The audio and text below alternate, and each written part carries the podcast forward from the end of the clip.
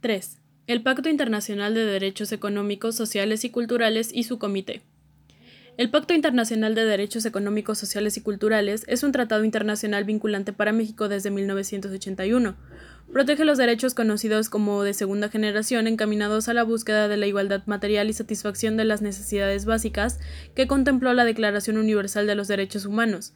Al igual que el PIDCP, su preámbulo indica que no puede realizarse el ideal del ser humano libre, liberado de temor y de la miseria, a menos que se creen condiciones que permitan a cada persona gozar de sus derechos económicos, sociales y culturales, tanto como de sus derechos civiles y políticos.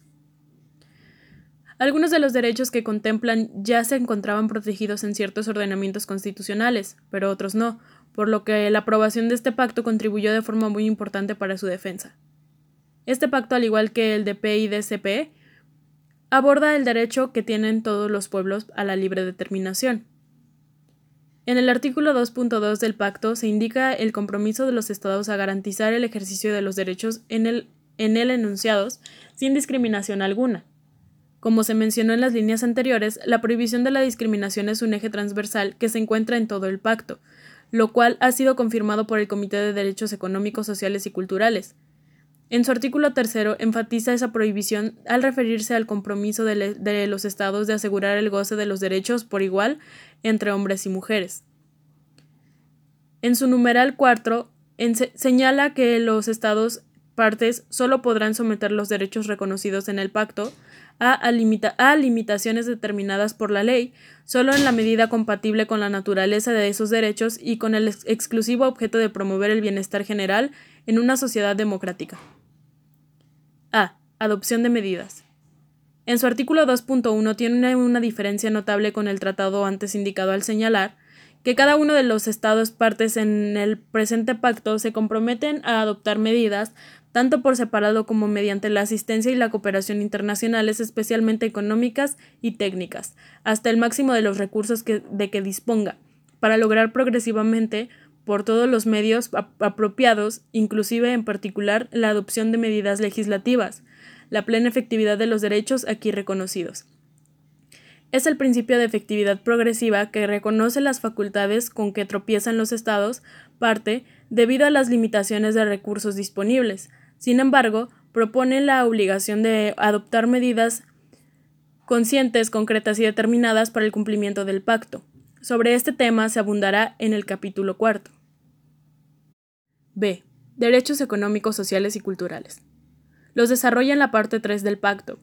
En esta ocasión rebasa el objeto de estudio abordar cada derecho, pero con el ánimo de auxiliar al lector interesado en mayor información sobre algún derecho, se enuncian algunos sobre los cuales el Comité de Derechos Económicos, Sociales y Culturales, al que me referiré en líneas abajo, ha emitido su interpretación a través de sus observaciones generales, el derecho al trabajo, artículo 6, el derecho a la seguridad social, artículo 9, el derecho a un nivel de vida adecuado, artículo 11.1, el derecho a la alimentación adecuada, artículo 11, el derecho al disfrute del más alto nivel posible de salud, artículo 12, el derecho al agua, artículo 11 y 12, el derecho a la educación, artículo 13, el derecho a la enseñanza primaria, artículo 14, el derecho a toda persona a beneficiarse de la protección de los intereses morales y materiales que le correspondan por razón de las producciones científicas, literarias o artísticas de que sea autor, artículo 15, y el derecho de toda persona a participar en la vida cultural, artículo 15.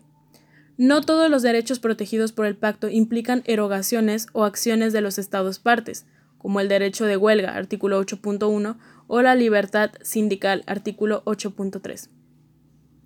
C. Declaración Interpretativa de México.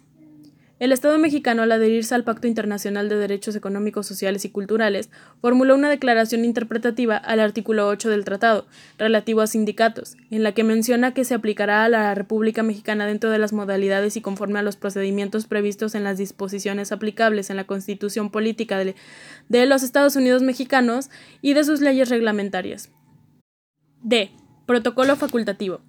El Protocolo Internacional de los Derechos Económicos, Sociales y Culturales tiene un protocolo facultativo relativo a la facultad del Comité de Derechos Económicos, Sociales y Culturales para recibir y examinar comunicaciones, aunque aún no se entra en vigor. México no lo ha firmado. E. El Comité de Derechos Económicos, Sociales y Culturales.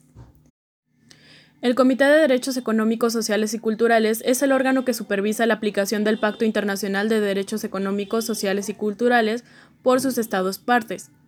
El comité no se creó en virtud del instrumento correspondiente, sino por el Consejo Económico y Social para desempeñar las funciones de supervisión asignada a este último en el apartado 4 del referido pacto. Está integrado por 18 expertos independientes con reconocida competencia en materia de derechos humanos. El comité celebra dos periodos de sesiones al año, que constan de una sesión plenaria de tres semanas y un grupo de trabajo anterior al periodo de sesiones que se reúnen durante una semana. La función primordial del comité es vigilar la aplicación del pacto. Para ello, 1. Examina los informes de los estados partes y emite observaciones finales sobre estos, en donde expresa sus preocupaciones y recomendaciones. 2. Emite observaciones generales ideadas para ayudar a los Estados partes a dar cumplimiento a los derechos económicos, sociales o culturales. 3. Examina las denuncias entre los Estados por transgresión al pacto conforme al protocolo facultativo. Y 4. Puede examinar comunicaciones presentadas por personas o grupos de personas que se encuentren dentro de la jurisdicción de un Estado parte del protocolo facultativo al PIDESC. Los Estados partes tienen la obligación de presentar informes sobre las medidas adoptadas y los progresos realizados respecto de los derechos del PIDSC al Comité. El Comité examina los informes en sesiones públicas, por lo regular con representantes del Estado.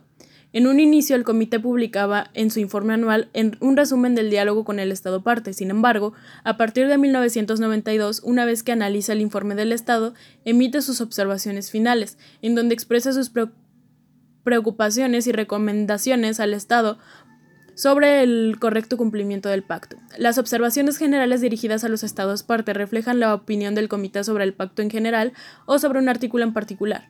Esas observaciones son una fuente importante de interpretación del pacto. A mayo de 2012 ha emitido 21. Este comité, con la adopción del protocolo facultativo del PIDESC, puede conocer las de comunicaciones presentadas por personas o grupos de personas que se encuentran dentro de la jurisdicción de un Estado parte que estimen que se han vuelto vulnerados sus derechos reconocidos en el pacto. Sin embargo, como se ha indicado, México, al momento en el que se, se escriben las presentes líneas, aún no es parte de él. 4. La Convención Internacional sobre la Eliminación de todas las formas de discriminación racial y su comité. Durante la Segunda Guerra Mundial la discriminación hacia ciertos grupos de personas llegó a situaciones extremas que motivaron a los países, con el ánimo de salvaguardar los derechos humanos, aprobaran la Declaración Universal de los Derechos Humanos e iniciaran, entre 1948 y 1951, los trabajos para la consolidación de los pactos internacionales antes referidos.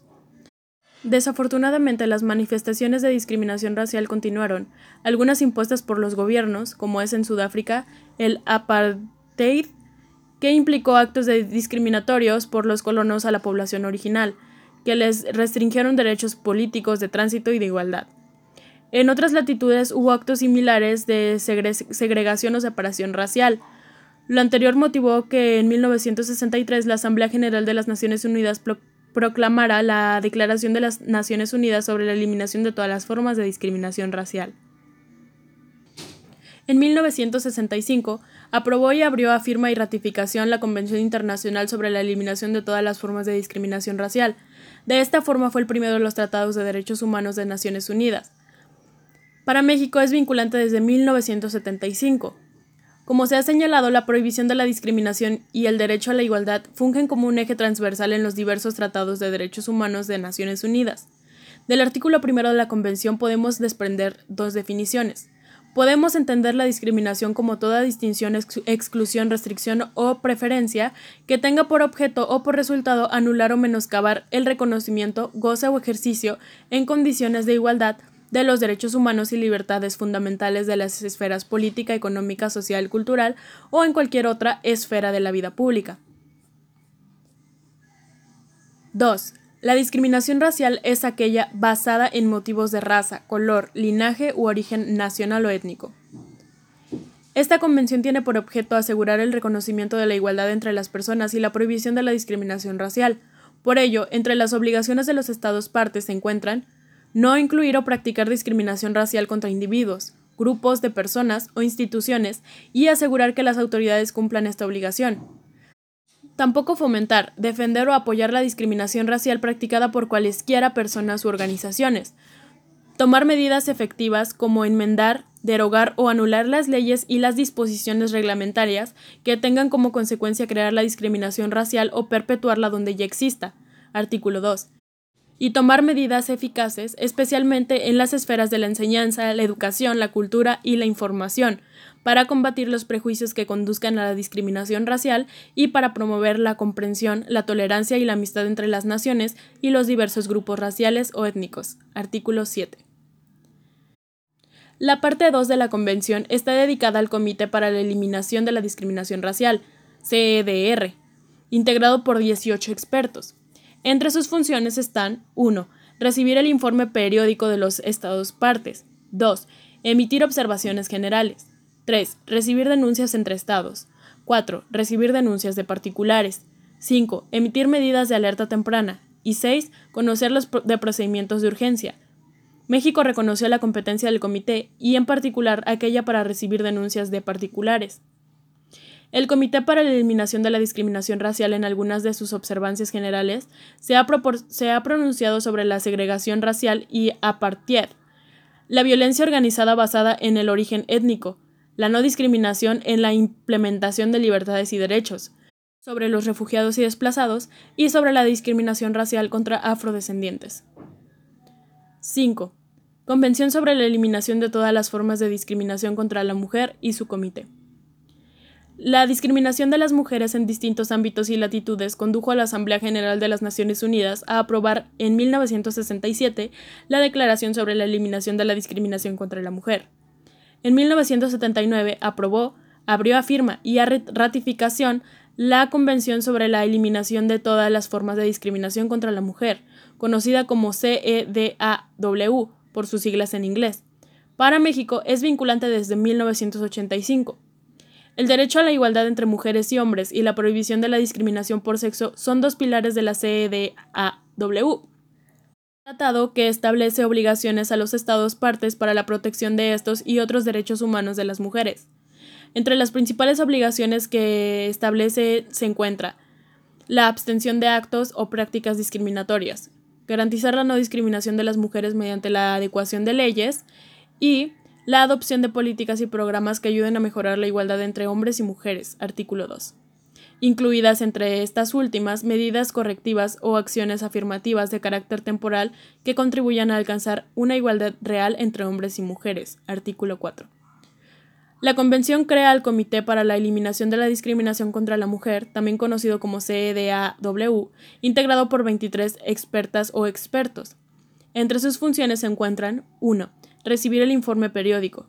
2. Emitir observaciones o recomendaciones generales. 3. Recibir comunicaciones de, particulares. 4. Realizar investigaciones. México es parte del protocolo facultativo relativo a la competencia del Comité para recibir denuncias individuales.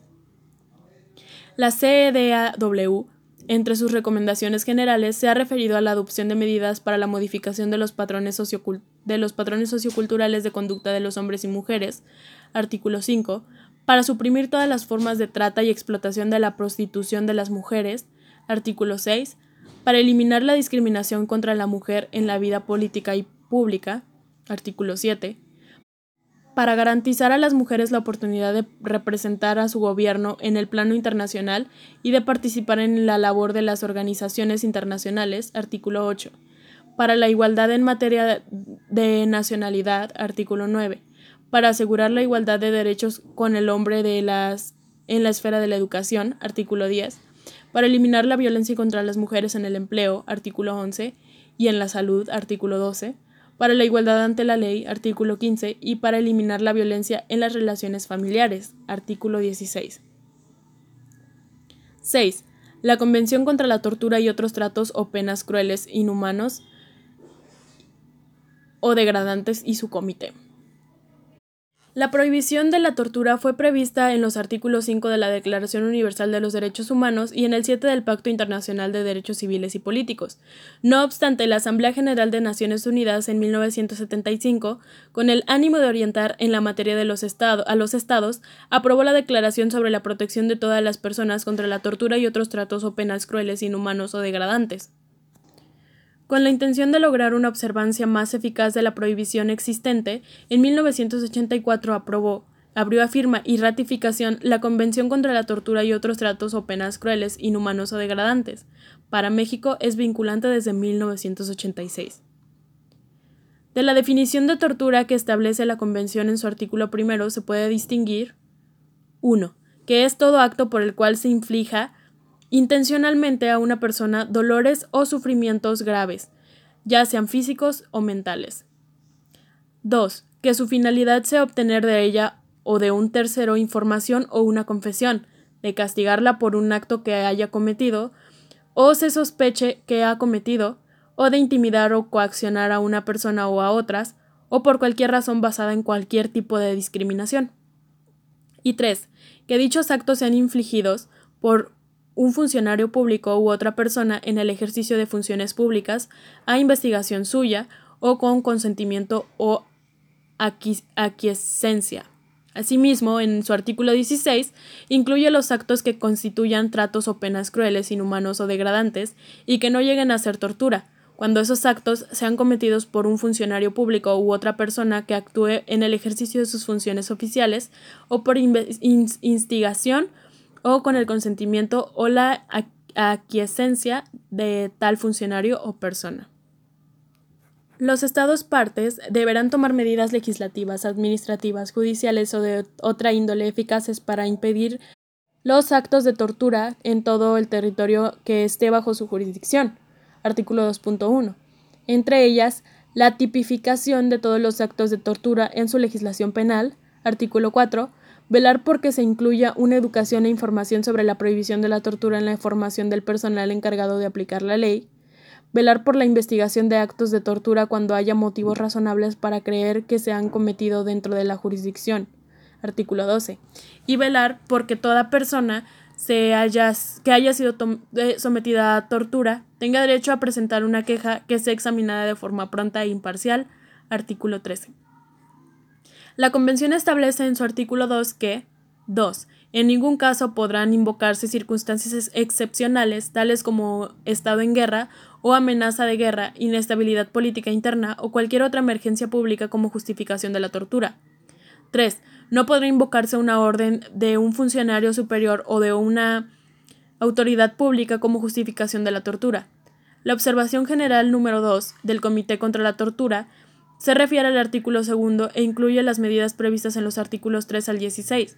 Entre otros temas sobre la tortura y los malos tratos, aborda la prohibición de admitir como prueba de las confesiones obtenidas mediante la tortura, salvo en contra de una persona acusada de tortura como prueba de que se ha formulado una declaración. Artículo 15. El alcance de las obligaciones y la responsabilidad del Estado y la protección de las personas y los grupos que resultan vulnerables a causa de la discriminación o la marginación. En la parte 2 de la Convención se establece el Comité contra la Tortura integrado por 10 expertos. Entre sus funciones se encuentran 1. Recibir el informe periódico. 2. Emitir observaciones generales. 3. Recibir denuncias entre estados. 4. Recibir denuncias de particulares. Y 5. Realizar investigaciones de oficio. México ha aceptado la competencia del Comité para conocer de denuncias individuales a través de una declaración de reconocimiento. La Convención tiene un protocolo facultativo del que México es parte. Contempla un subcomité para la prevención de la tortura y otros tratos o penas crueles, inhumanos o degradantes, relativo a las, a las visitas periódicas a los lugares en que se encuentren personas privadas de su libertad, con el fin de prevenir la tortura y los tratos o penas crueles, inhumanos o degradantes. Estas visitas están a cargo de los órganos internacionales y nacionales independientes, que actúan de manera complementaria. En México, la función del órgano nacional fue encomendada a la Comisión Nacional de los Derechos Humanos, la cual realiza tal labor a través de la Tercera Visitaduría General. 7. La Convención sobre los Derechos del Niño y su Comité.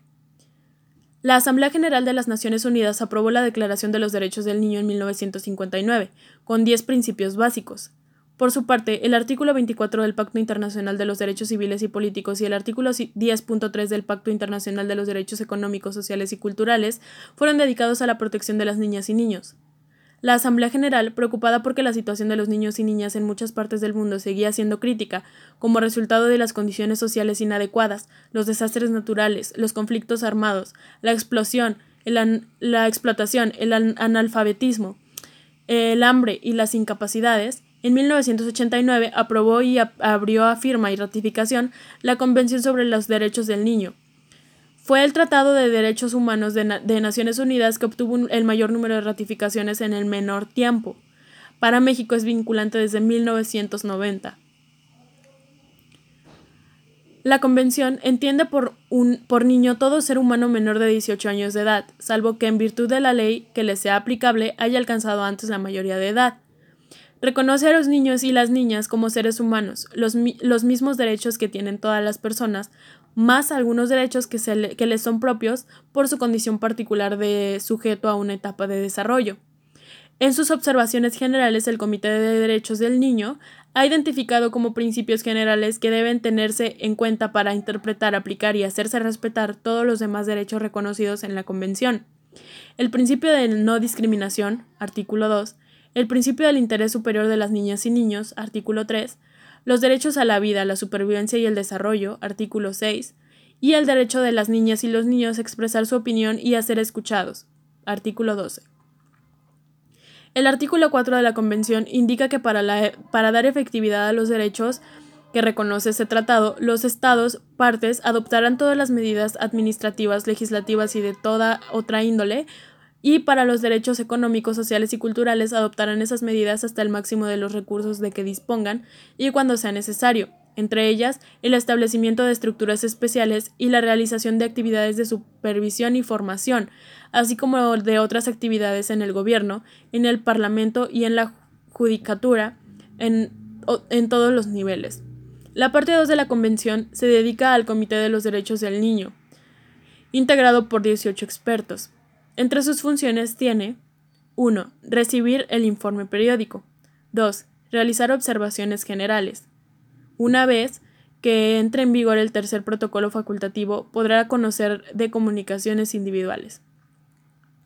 Entre otros de los derechos de los niños y las niñas abordados en las observaciones generales del comité se encuentran los derechos civiles y las libertades, artículo 13 al 17, atención y alojamiento, artículo 20 y 22, el, respecto a los niños con discapacidad, artículo 23, el derecho a la salud, artículo 24, la protección contra los castigos corporales y otras formas de castigos crueles o degradantes, artículos 19, 28 y 37, los propósitos de la educación, artículo 29, los derechos de los niños indígenas, artículo 30, la protección contra la forma, contra toda forma de violencia, abuso, descuido y explotación, artículo 19, 32, 36 y 38, y la justicia a menores, artículo 40. La Convención tiene dos protocolos facultativos. México es parte de ambos. Uno relativo a la participación de niños en conflictos armados, cuyo artículo 3.2 indica que cada Estado parte depositará al ratificar el presente protocolo o adherirse a él una declaración vinculante en la que se establezca la edad mínima en que permitirá el reclutamiento voluntario en sus Fuerzas Armadas Nacionales y se ofrezca una descripción de las, de las salvaguardias que haya adoptado para asegurarse de que no se realice ese reclutamiento por la fuerza o por coacción. El Estado mexicano formuló la siguiente declaración interpretativa de dicho numeral. Considera que la responsabilidad que pueda derivar para los grupos armados no gubernamentales por el reclutamiento de menores de 18 años de edad a su utilización en hostilidades correspondientes exclusivamente a dichos grupos y no será aplicable al Estado mexicano como tal, el que tendrá la obligación de aplicar en todo momento los principios que, que rigen el derecho internacional humanitario. El otro protocolo facultativo es relativo a la venta de niños la prostitución infantil y la utilización de los niños en la pornografía. Asimismo, En 2011, la Asamblea General aprobó y abrió otro protocolo facultativo relativo al procedimiento de comunicaciones, pero, como se mencionó, aún no entra en vigor. 8. La Convención Internacional sobre la Protección de Derechos Humanos y de todos los trabajadores, los trabajadores migratorios y de sus familiares y su comité.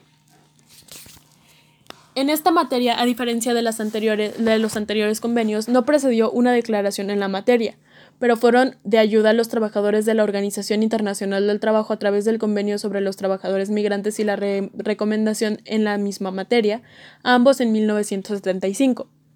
En 1978, la Asamblea General de las Naciones Unidas invitó a los, gobiernos de los países a considerar la aprobación de las medidas definitivas que favorecieran en sus territorios la normalización de la vida familiar de los trabajadores migratorios mediante la reunión de sus familias. En 1990 se aprobó y se abrió a firma, ratificación y adhesión la Convención Internacional sobre la Protección de los Derechos de todos los trabajadores migratorios y de sus familiares para México es vinculante desde 1999. La Asamblea General, al aprobar este tratado, reiteró que era preciso intensificar los esfuerzos para mejorar las situaciones y garantizar el respeto de los derechos humanos y la dignidad de todos los trabajadores migratorios y sus familias. La Convención comprende nueve apartados. El primero lo dedica al alcance y definiciones. El principio de no discriminación es un eje transversal en los nueve tratados de derechos humanos de las Naciones Unidas. El artículo primero de la Convención comienza con él e indica que este tratado se aplicará durante todo el proceso de migración de los trabajadores migratorios y sus familiares, que comprende la preparación para la migración, la partida, el tránsito y todo el periodo de estancia y de ejercicio de una actividad remunerada en el estado de empleo, así como el regreso al estado de origen o al estado de residencia habitual. El artículo 2.1 define, al trabajador migratorio como toda persona que vaya a realizar, realice o haya realizado una actividad remunerada en un estado del que no sea nacional. Entre sus apartados aborda los derechos humanos de todos los trabajadores migratorios y sus familiares, es decir, que no distingue entre personas migrantes regulares o irregulares. Los derechos que estos tienen cuando están documentados o se encuentran en situación regular y la promoción de migración internacional de los trabajadores y sus familiares. El Estado mexicano, al ratificar la Convención Internacional sobre, sobre, la protección de los derechos de todos los trabajadores migratorios y sus familiares, formuló la siguiente declaración interpretativa. Reafirma su voluntad política de lograr la protección internacional de los derechos de todos los trabajadores migratorios de acuerdo con lo dispuesto en este instrumento internacional, Todas las disposiciones de esta convención se aplicarán de conformidad con la legislación nacional. Asimismo, formuló una, reserva al párrafo 4 del artículo 22 de esta convención, el cual indica Salvo cuando una autoridad judicial dicte una decisión definitiva, los interesados tendrán derecho a exponer las razones en las que, que les asistan para oponerse a su expulsión, así como a someter su caso a revisión ante la autoridad competente, a menos que razones imperiosas de seguridad nacional se opongan a ello. Hasta tanto se haga dicha revisión, tendrán derecho a solicitar que se suspenda la ejecución de la decisión de expulsión. La reserva al citado párrafo la formuló el Estado mexicano por lo que se refería a la aplicación de los entonces artículo 33 constitucional y 125 de la Ley General de Población, sin embargo, ambos numerales fueron reformados en 2011, como se ha indicado. En ese sentido, el artículo 33 constitucional se, se le incorporó la garantía de audiencia en casos de expulsión a personas extranjeras. El artículo 125 de la Ley General de Población fue derogado junto con otras disposiciones por la expedición de la Ley de Migración. El numeral correlativo de esta nueva ley es el artículo 114, el cual se ajusta al texto constitucional, por lo que se aparece que la reserva perdió su razón de ser y debería ser retirada. La Convención, en la parte 7, contempla al Comité para su observancia, que está integrado por 14 expertos. Entre sus funciones tiene 1. Recibir el informe periódico. 2. Emitir observaciones generales. 3. Recibir denuncias de particulares y 4. Recibir denuncias entre Estados. México no ha realizado la declaración de aceptación de competencia del Comité para recibir denuncias. 9. La Convención sobre los Derechos de las Personas con Discapacidad y su Comité. La Asamblea General de las Naciones Unidas aprobó y abrió a firma y ratificación la Convención sobre los Derechos de las Personas con Discapacidad en 2006. Para México es vinculante desde 2007.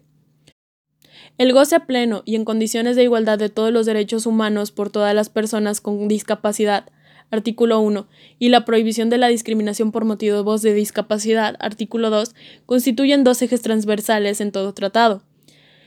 La Convención define a las personas con discapacidad como aquellas que tengan deficiencias físicas, mentales o intelectuales o sensoriales a, lo largo, a largo plazo que, al interactuar con diversas barreras, puedan impedir su participación plena y efectiva en la sociedad en igualdad de condiciones de los demás.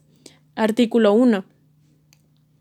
El artículo 4 establece las obligaciones generales de los Estados parte para asegurar el goce o ejercicio, en igualdad de condiciones, de todos los derechos humanos de las personas con discapacidad, entre ellas la adopción de medidas legislativas y administrativas para hacerlos efectivos y tener en cuenta que todas las políticas y programas los protejan y promuevan, así como la promoción del diseño universal, es decir, el diseño de, de productos, entornos, programas y servicios que puedan utilizar todas las personas en la mayor medida posible, sin necesidad de, adaptación ni diseño especializado, artículo 2, y asegurar la realización de ajustes razonables, que son las modificaciones y adaptaciones necesarias y adecuadas que no impongan una carga desproporcionada o indebida cuando se requiere en un caso particular, artículo 2. Por otro lado, establece el deber de los estados de velar porque las autoridades e instituciones públicas actúen conforme a lo dispuesto en la, en la Convención y que tomen todas las medidas pertinentes para que ninguna persona, organización o empresa privada discriminen por motivos de discapacidad. La Convención contempla el Comité de Derechos de las Personas con Discapacidad, encargado de velar por el cumplimiento, el cual está integrado por 18 expertos. Entre sus funciones se encuentran 1. Recibir el informe periódico. 2. Emitir observaciones generales. 3. Recibir denuncias de particulares. Y 4. Realizar investigaciones. La Convención tiene un protocolo facultativo, que es el que otorga al Comité la competencia para conocer de las denuncias particulares. México es parte de él. 10. La Convención Internacional para la Protección de todas las personas contra las desapariciones forzadas y su comité. En 1999, la Asamblea General de las Naciones Unidas aprobó la Declaración sobre la protección de todas las personas contra las desapariciones forzadas. Manifestó su preocupación por las desapariciones forzadas que de forma persistente se habían producido en muchos países. Tomó en cuenta particularmente los derechos a la vida, a la libertad y a la seguridad de las personas, el derecho a no ser sometido a tortura y el reconocimiento de, de la personalidad jurídica, protegidos por diversos instrumentos internacionales, pero destacó la importancia de la elaboración de un instrumento que estableciera la extrema, gravedad y las normas destinadas a castigar y prevenir las desapariciones forzadas.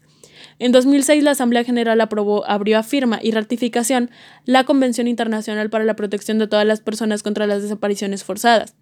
Entró en vigor internacionalmente y para México el 23 de diciembre de 2010 siendo con ello el más reciente de los nueve tratados de derechos humanos de Naciones Unidas. Me parece pertinente mencionar que en esta materia el sistema interamericano de derechos humanos lleva ya un camino recorrido, toda vez que desde 1996 entró en vigor la Convención Interamericana sobre Desaparición Forzada de Personas, para México desde 2002.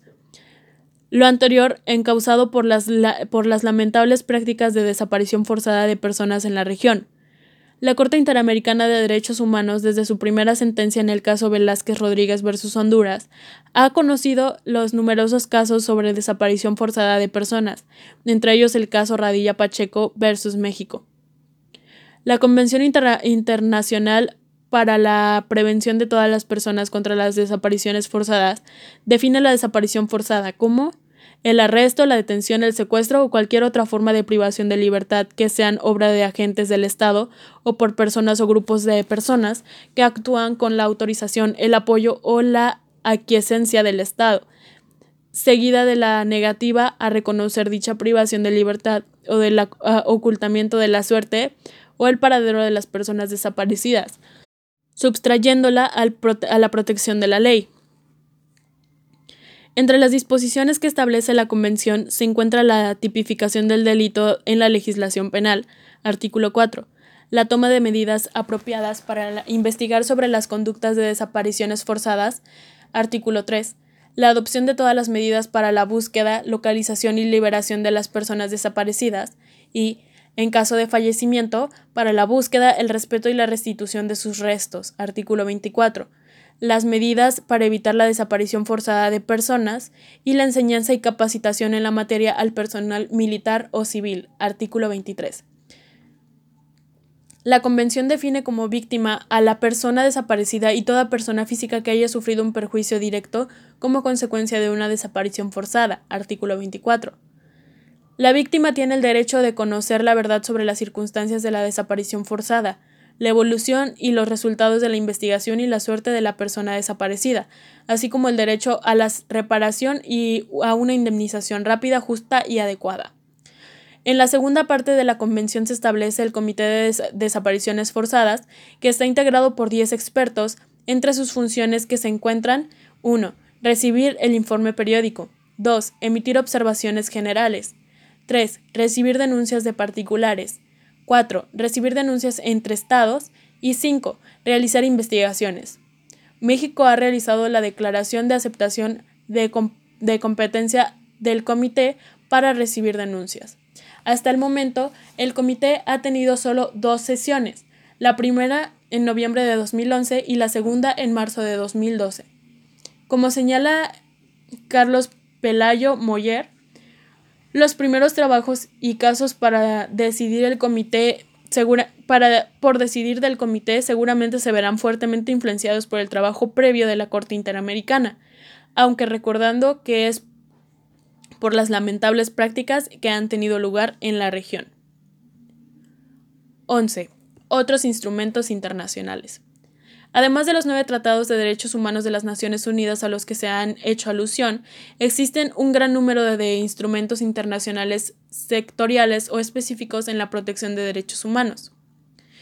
En este sentido, la Asamblea General de las Naciones Unidas ha recordado el vasto conjunto de normas internacionales en materia de derechos humanos en su resolución 41-120, estableciendo establecimiento de normas internacionales en materia de derechos humanos en 1986, donde señaló como directrices que se deben tener en cuenta para preparar nuevos instrumentos internacionales de derechos humanos, entre otras cosas.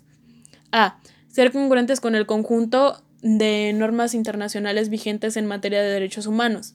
B. Tener carácter fundamental y dimanar de la dignidad y el valor inherentes a la persona humana. C. Ser lo suficientemente precisos para engendrar derechos y obligaciones identificables y observables. D. Promocionar, proporcionar según proceda un mecanismo de aplicación realista y efectivo que incluya sistemas de prestación de informes. E. Suscitar amplio apoyo internacional.